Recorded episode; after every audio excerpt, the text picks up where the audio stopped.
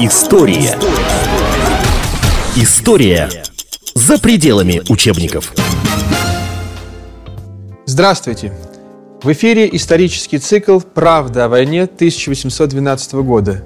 И я, его автор-ведущий Евгений Панасенков. Как я уже говорил, слово «правда», к сожалению, в отношении исторических исследований и телепередач э, часто носит э, в сознании большинства э, телезрителей и радиослушателей не, не всегда положительный оттенок, потому что действительно в отношении истории правда скомпрометирована некоторыми нерадивыми исследователями, но тем не менее мы не имеем права отказываться от этого очень важного э, по смыслу слова. Э, и вы знаете, в первых двух сериях мы э, остановились очень подробно на личностях Наполеона и Александра I, в тех двух монархов, которые означили собою эпоху, и действительно от решений которых зависело в то время очень много. Сейчас мы должны обратить внимание на те годы и те события, которые предшествовали э, знаменитой войне и которые сделали ее э, не то что возможной, а необратимой, к сожалению. Э, и, может быть, не столько события, сколько отношение к этим событиям э, людей того времени и, прежде всего, Александра I. Итак, э, этот выпуск посвящен эпохе от смерти, от гибели, от убийства императора Павла I до заключения Тильзитского мира, до временного примирения России и Франции. Мы поговорим об э, австралийском сражении, о Фридланде э, э, и, безусловно, о том, как стало возможно вот то, что две державы, которые никак не связаны противоречиями и границами, все-таки вступили в борьбу между собой. Начнем мы с того, что смысл конфликта постреволюционного, который произошел после революции 1789 года, э, был двояким. С одной стороны, э, это э, державы континентальной Европы, монархические, феодальные державы, которые ополчились на, новую обновленную Францию, которые не могли терпеть э, ничего нового рядом с собой. И, э, с другой стороны, эм, та держава, которая воспользовалась э, вот этой ситуации, это Англия. Англия была достаточно хорошо развита экономически и во многом уже сама была новым э, государством. Она была, так сказать, в первом эшелоне капиталистического развития. Но она была, соответственно, этому древним Э, и объективным соперником Франции, которая также э, была достаточно серьезно развита экономи- экономически и претендовала на, на э, серьезное положение на морях. Э, и Англия стала спонсировать, а это очень важно, э, живые деньги всегда были важны для монархов Европы, которые не умели зарабатывать.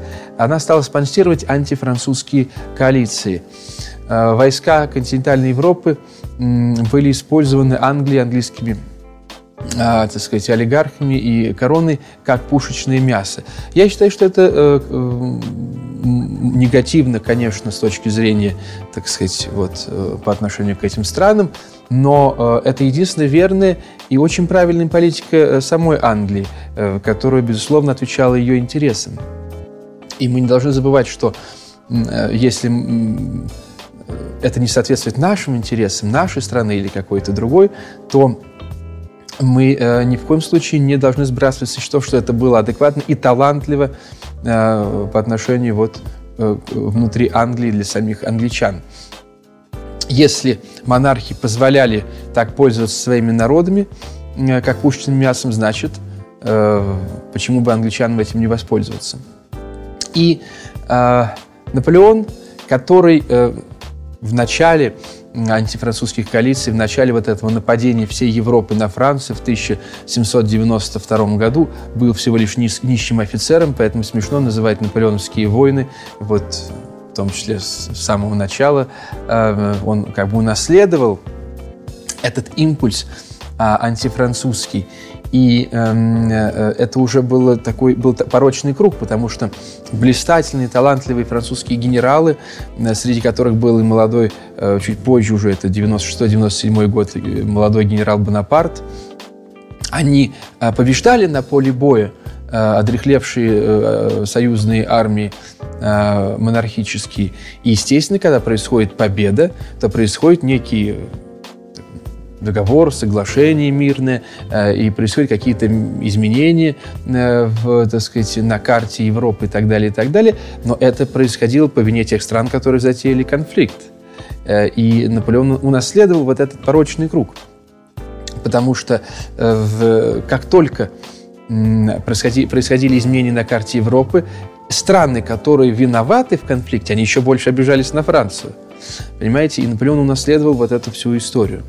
Э, когда он стал э, первым консулом, э, сначала просто консулом после переворота 18 Брюмера в 1799 году, затем первым консулом, и началась эпоха его строительства новой Франции, и ему нужны были во что бы то ни стало годы мира, и он пытался любым способом, даже не очень выгодным, заключить мирные соглашения и с, и с Англией, и с Россией, и с Пруссией, и с Испанией, со всеми державами, которые воевали против Франции.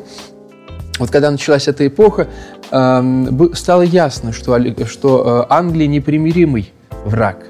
И разбой Англии на морях, когда Э, в Англии не позволяла торговать ни на каких других судах, кроме как на английских, иначе остальные были просто потоплены. Блокада э, Англии, э, французских портовых сетей и так далее, и так далее. Наполеон понимал, что Англия непримиримый враг и что здесь мира быть не может.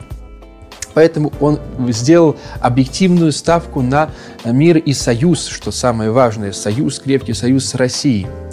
Э, для этого он э, писал э, в Россию Павлу Первому письма. Для этого он обмундировал на деньги Франции, вернул оружие и разрешил еще на территории Франции носить оружие офицерам русским военнопленным. Он вернул Павлу Первому 6800 военнопленных. И за все это они были обмундированы и, так сказать, отправлены за счет Франции. Надо сказать, что союзники России – так называемые, это Австрия, Пруссия, Англия, они не согласились с идеей Наполеона первоначально обменять французских пленных, которые были в этих странах, на русских. То есть э, эти союзники были как бы не союзники России, и э, Павел I тогда начал это понимать. Но э, когда произошло сближение Павла и Наполеона, э, когда Павел стал действительно э, трезво оценивать ситуацию, что у России и Франции нет геополитических проблем, нет общих границ. А, нету, например, у Франции есть границы общие с Австрией и Пруссией, особенно нельзя с Лотаринги, с Пруссией, там вечные проблемы. У России всегда с Атаманской портой, с Турцией, соответственно, у Англии и Франции и так далее есть. У России и э, Франции не было э, противоречий ни экономического плана, поскольку невероятный дисбаланс развития э, в 200 лет разница, вот, и э, нет э, проблем э, пограничных. Э, и Павел I пошел на сближение. Э, в этот момент э, у англичан осталось, остался один способ. Это физическое устранение Павла, что и было сделано в ночь с 11 на 12 марта по старому стилю 1801 года в Михайловском замке. Он был убит на деньги Англии э, заговорщиками, среди которых были э, в основном русские, э, так сказать, русские сановники и офицеры, которые были лично недовольны Павлом. И, как я говорил в прошлой передаче, среди них был и э, Леонтий Леонтьевич э, Бениксен, э, который потом был командующим русскими армией в 807 году при Александре I в войне с Францией и даже начальником главного штаба в войне 1812 года, начальником русского главного штаба, хотя сам Бениксен был всю жизнь подданным английского, английской короны. Вот такой парадокс, который на самом деле не парадокс. И мы понимаем действительно, чьим интересам служила Э, Россия. Но Россия не могла бы служить интересам Англии, если бы, не, э, э, если бы этого не хотел, если бы этим интересам не служил главный человек в России, то есть царь, полновластный, абсолютный монарх, которым стал Александр I. Надо заметить, что Александр знал о готовящемся убийстве его отца, и он знал об этом. И также об этом знал Святейший Синод. Синод знал, и на отпевании Павла священники знали, и на коронации Александра I об этом, и э, когда Александр был коронован московским митрополитом э, Платоном, то ни у одного, э, так сказать, иерарха церкви даже, так сказать, бровь не дрогнула, все прошло, так сказать, идеально монарх был убит, сын все знал и вступил на престол. Вот как решались вопросы Э, тогда, потому что действительно Синод – это как министерство, и скоро оно стало министерством. Это церковь, Русская Православная Церковь и государство, оно как бы всегда было э, в очень тесной спайке и всегда друг друга очень хорошо и деловито понимало. Эм, любопытный нюанс по поводу Синода и Русской Православной Церкви – Александр I, движимый личной ненавистью и завистью к Наполеону, об этом мы говорили в прошлой серии, э, которая была посвящена лично э, Александру, он э, использовал все методы для нагнетания, так сказать, страстей, для оправдания той войны, которую он ведет лично против Наполеона, потому что никаких поводов Франция России не давала. И в 1806 году Русская Православная Церковь, ну, Синод, объявляет Наполеону, католику, анафема отлучает его от православной церкви. Это очень, конечно, по делу, потому что католик от православной церкви. Но э, Конечно, все это комедия, потому что уже в 807 году, когда после второго поражения сначала австралийцы в 805, потом в 807 году Фридланд, анафема как бы временно была снята. И уже Наполеон не был антихристом, а вот они обнимались с православным императором Александром I. Значит, э, после этого, в 812 году, когда э, война возобновилась вновь, а надо сказать, что война, э, как бы это мы должны воспринимать исключительно как целостную картину. Война 12 года, которую мы сделали из нее какую-то отдельную историю, это очень глупо делать из нее отдельную историю, потому что это война, которая не прекращалась э, вот между э, Наполеоном и Александром I, вернее, между Александром I и Наполеоном с 805 по 815 год. И 12 год это был просто одна из э, коалиций, которая происходила не на территории Австрии, как в 805-м, не на территории Пруссии, а на территории э, России. Э, как мы потом выясним, Александр э, просто довел Наполеона до границ, и, так сказать, война стала неизбежной. Так вот, в 812 году вновь Наполеону объявили анафему, его опять отлучили от православной церкви после уже всех лапзаний с Александром в Тильзите. Всегда, знаете, в истории, как и в жизни, комическое и трагическое очень тесно связаны и идут рука об руку. История за пределами учебников.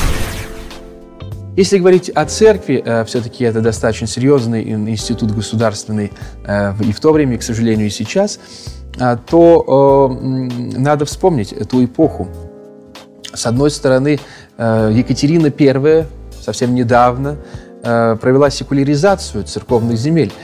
Я хочу подчеркнуть, это сделали не большевики, а просвещенная императрица. В просвещенном XVIII веке были, так сказать, у цер- церковь, которая была крупнейшим феодалом, крепостником, стали у нее отниматься земли и крестьяне, и, собственно, откуда появились государственные крестьяне, да, вот именно они, это бывшие крепостные церкви.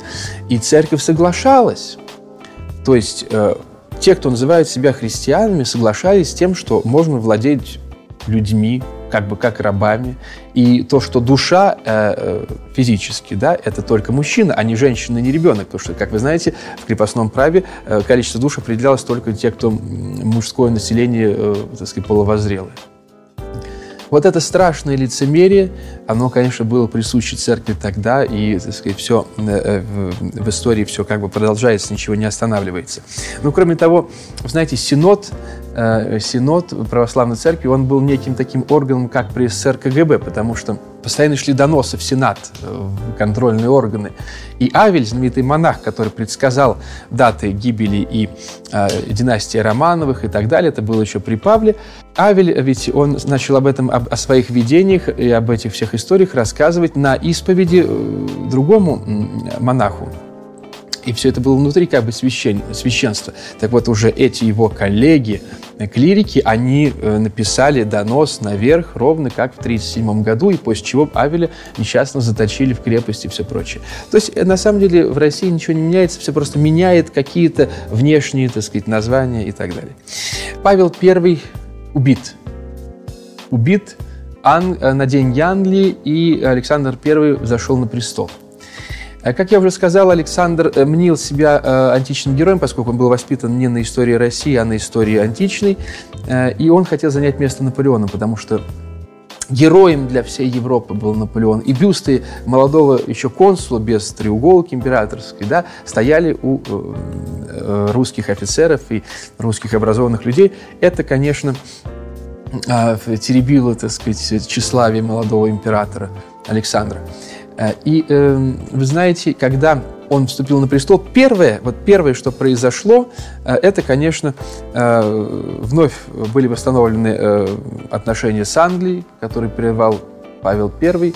Корпус который был двин, э, послан в Индию для похода совместного французами и э, русскими в Индию против могущества Англии в Индии, был возвращен. То есть это была такая спецоперация Англии и э, русских верхов против, в общем-то, интересов России. Так вот, знаете, э, любопытно, что как только Павел был убит и Александр I стал императором, э, и даже еще до его официальной коронации, 5, ну, по новому стилю, 17 июля 801 года, подписывается англо-русская морская конвенция. Вот для чего был убит э, Павел I, по которой Россия уступала Британии в вопросе о нейтральной торговле. Что это значит? Это значит, что фактически э, это очень долго так сказать, все расписывать, но эта власть Англии на морях стала э, бесспорной. И, конечно, это было против интересов России, потому что Россия тоже морская держава. Э, любопытный документ, письмо графа Палина, это один из убийц Павла I, э, который написал непосред... Э, оно написано непосредственно после государственного переворота, и оно адресовано Воронцову, русский посланник в Лондоне. Вот что там говорится. По повелению Александра я имею честь сообщить вашему правительству, что петербургский кабинет, вернувшись отныне к своим принципам, некогда снискавшим ему всеобщее доверие Европы, готов сблизиться с Сент-Джемским кабинетом, чтобы восстановить между Россией и Великобританией единодушие и доброе согласие. То есть э, думали исключительно вот о, об английских э, интересах. И вы знаете, очень сложно в передаче, когда 40 минут на очень большую тему, рассказать то, что описано во многих монографиях, научных исследованиях. В данном случае я э, использую в том числе и свою книжку 804 года, которая так и называется, как наш цикл «Правда о войне 12 года». Поэтому я всегда призываю э, людей не быть, э, не быть, так сказать, ленивыми и нелюбопытными, как писал Пушкин, а наоборот быть любознательными и э, читать э, больше. Сейчас появилась возможность в интернете, но есть библиотеки, есть исследования замечательные, которые вышли даже не к сейчас, вот к 200-летию, а к столетию войны 12 года, которые были потрясающие, глубоко написаны эти исследования, в том числе в России. Например, многотомник «Отечественная война и русское общество», которым я все очень советую. Он, по-моему, даже уже есть в интернете. Э, то есть то, что я могу, я могу только заинтересовать и дать концептуальное какое-то изложение, а дальше я бы призывал всех исследовать э, документы э, более внимательно э, и дотошно. История. История за пределами учебников. В эфире исторический цикл «Правда о войне» 1812 года. И я, его автор-ведущий Евгений Панасенков. Вы знаете, эм, любопытно замечание Тютчева – который, как известно, э, был выдающимся дипломатом, не только поэтом, поэт, это, так сказать, его было хобби. Вот что он писал жене 8 марта 1854 года. «Э, «Ибо больше обманывать себя нечего. Россия, по всей вероятности, вступит в схватку с целой Европой, скоро началась Крымская война. Каким образом это случилось? Каким образом империя, которая в течение 40 лет только и делала, что отрекалась от собственных интересов и предавала их ради пользы и охраны интересов чужих, вдруг оказывается перед лицом огромнейшего заговора? Что такое 40 лет для 1854 года? Это 1804 год. Это конвенции, это соглашение Третьей антифранцузской коалиции. Ее двигателем был Александр I, который собирал вновь после перерыва мирного в несколько лет державы Европы против Франции, лично против Наполеона. Как вы понимаете, войны не было в Европе уже э, 4 года, э, и э, был мир, и Наполеон мирно занимался своей деятельностью во Франции э, и ходил исключительно в консульском э, наряде, в красном камзоле, гражданском, и не подум, даже не думал о войне. Но Александр I не мог этого терпеть, он был страшно тщеславен. Документы коалиции, все эти соглашения, которые э, опубликованы которые есть в архивах, которые опубликованы в истории дипломатии, изданы еще в советское время, они э, свидетельствуют об очень интересном моменте – как вы знаете, в 1814 году союзники вступили в Париж. И начинается Венский конгресс, который заканчивает эпоху войн и э, который произошел по итогам интервенции во Францию. Интервенция началась во Францию желание э, сменить строй во Франции политический началась в 1791 году, первая антифранцузская коалиция, вот 1791-92, и закончилась э, в 1814 году. И этот период, он единый, он неделимый, это антифранцузские коалиции войны с Новой Францией. А, так вот, документы 804 года, третьей антифранцузской коалиции, которую создал Александр I, они практически дословно концептуально повторяют то, что было изложено в актах Венского конгресса. То есть мы должны понимать, что если бы, Александр, если бы Наполеон проиграл войну 805 года, то э, катастрофа произошла бы для Франции не в 814, а в 805 году. И Франция не успела бы стать той новой великой страной, которую Наполеон э, реформировал за эти годы. То есть Наполеону нужно было время, он отбивался от э, европейских врагов для того, чтобы реформировать э, страну внутри. И весь вопрос был в том, сколько он продержится. Не в том, что Франция будет побеждена, потому что это невозможно. Дело не в таланте, не в гении, а дело в том, что вся Европа ополчилась. А, э, а, а в том, э, насколько она продержится, чтобы уже быть другой страной, когда интервенты войдут. И э, Александр I э, ввязал в Россию вот в эту ненужную для России мясорубку за личные интересы и за интересы Англии. Вот о чем писал в письме Тютчев, который, конечно, все это прекрасно понимал. И все страны, которые участвовали в Крымской войне, в том числе Англия, да, против России. Вот результат того, что, как писал Тютчев, мы отрекались от а, собственных интересов очень много, и э, это началось после Павла I, после убийства с Александра I. Вы знаете, 805 год – это очень интересная кампания, потому что Александр как раз вот хотел во всем блеске победить Наполеона, сам стать Наполеоном и так далее, и так далее.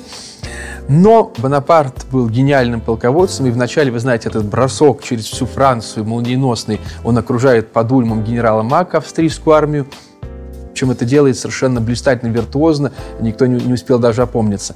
После этого гонит по долине Дуная от э, своих границ э, армию Кутузова. Кстати говоря, когда мне начинают рассказывать, вот, Наполеон пришел в Россию, я говорю, ну что делал Суворов в Альпах в 1799 году? Что делал у границ э, союзника Франции и Баварии, фактически у границ Франции Кутузов в 1805 году? Вот что они там делали, интересно. Просто так на границах на Немане э, Франция не оказывается. Это все происходит после каких-то странных событий. Так вот, Наполеон гонит Кутузова э, по долине Дуная до, э, сказать, э, уже до предгорья Карпатских гор, уже взяв Вену и так далее, и так далее. Это уже район Брна, Аламюца и так далее. И дальше мы знаем, происходит Аустерлицкое сражение. И все говорят, вот Кутузов не виноват, потому что Александр I как бы командовал нет, Александр I, конечно, не командовал, потому что был командующим Кутузов, но Александр I хотел вступить в сражение. И помимо того, что это было его юношеское желание, это было вполне логично, потому что сколько можно отступать, э, Дальше Карпатские горы, отступать больше некуда.